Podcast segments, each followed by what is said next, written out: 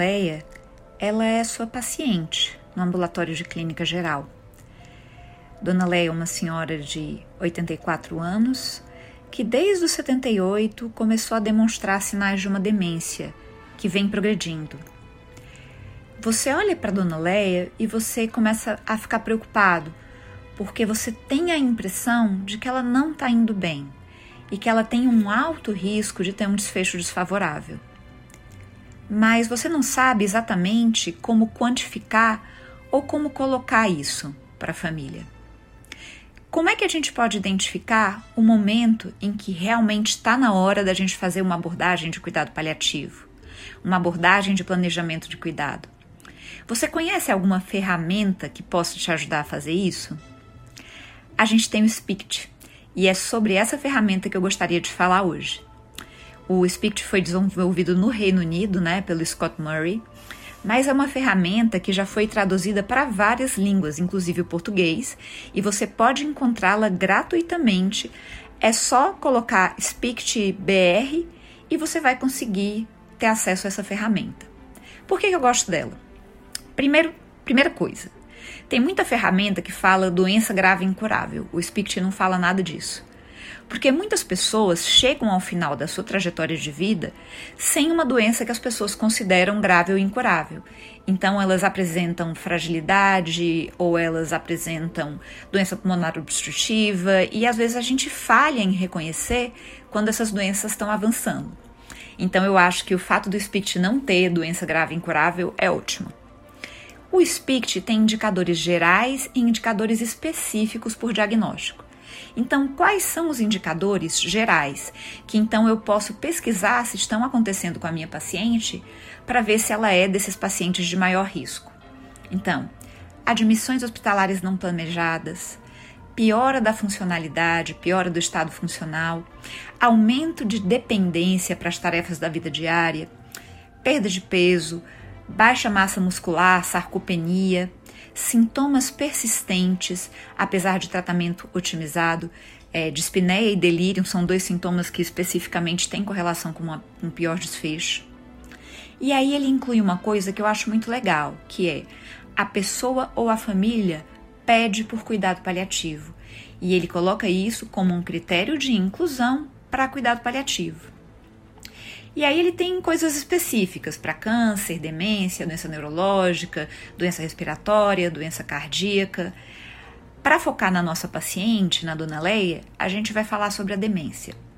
Então, um paciente que não consegue se vestir, andar ou comer sem ajuda, que começa a ter dificuldade de deglutir, que está comendo menos, que precisa de fralda, que tem incontinência fecal ou urinária, que não consegue se comunicar, que interage pouco, que tem quedas, que fraturou o fêmur, que tem episódios recorrentes de infecção, pneumonia aspirativa.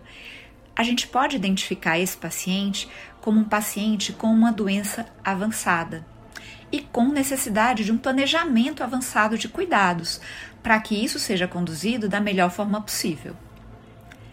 E aí, quando a gente identifica esse paciente, o que, que a gente deve fazer? E aí a nossa sugestão do SPICT é de revisar o cuidado atual e planejar o cuidado futuro.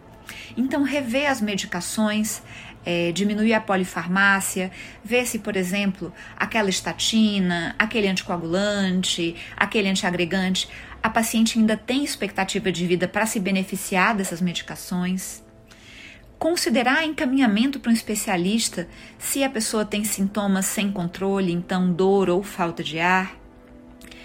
Conversar com o paciente e com seus familiares para, com base nos valores do paciente, definir um plano atual e futuro de cuidado, ter um plano para o caso do paciente internar ou ficar muito mal ou ter alguma intercorrência grave.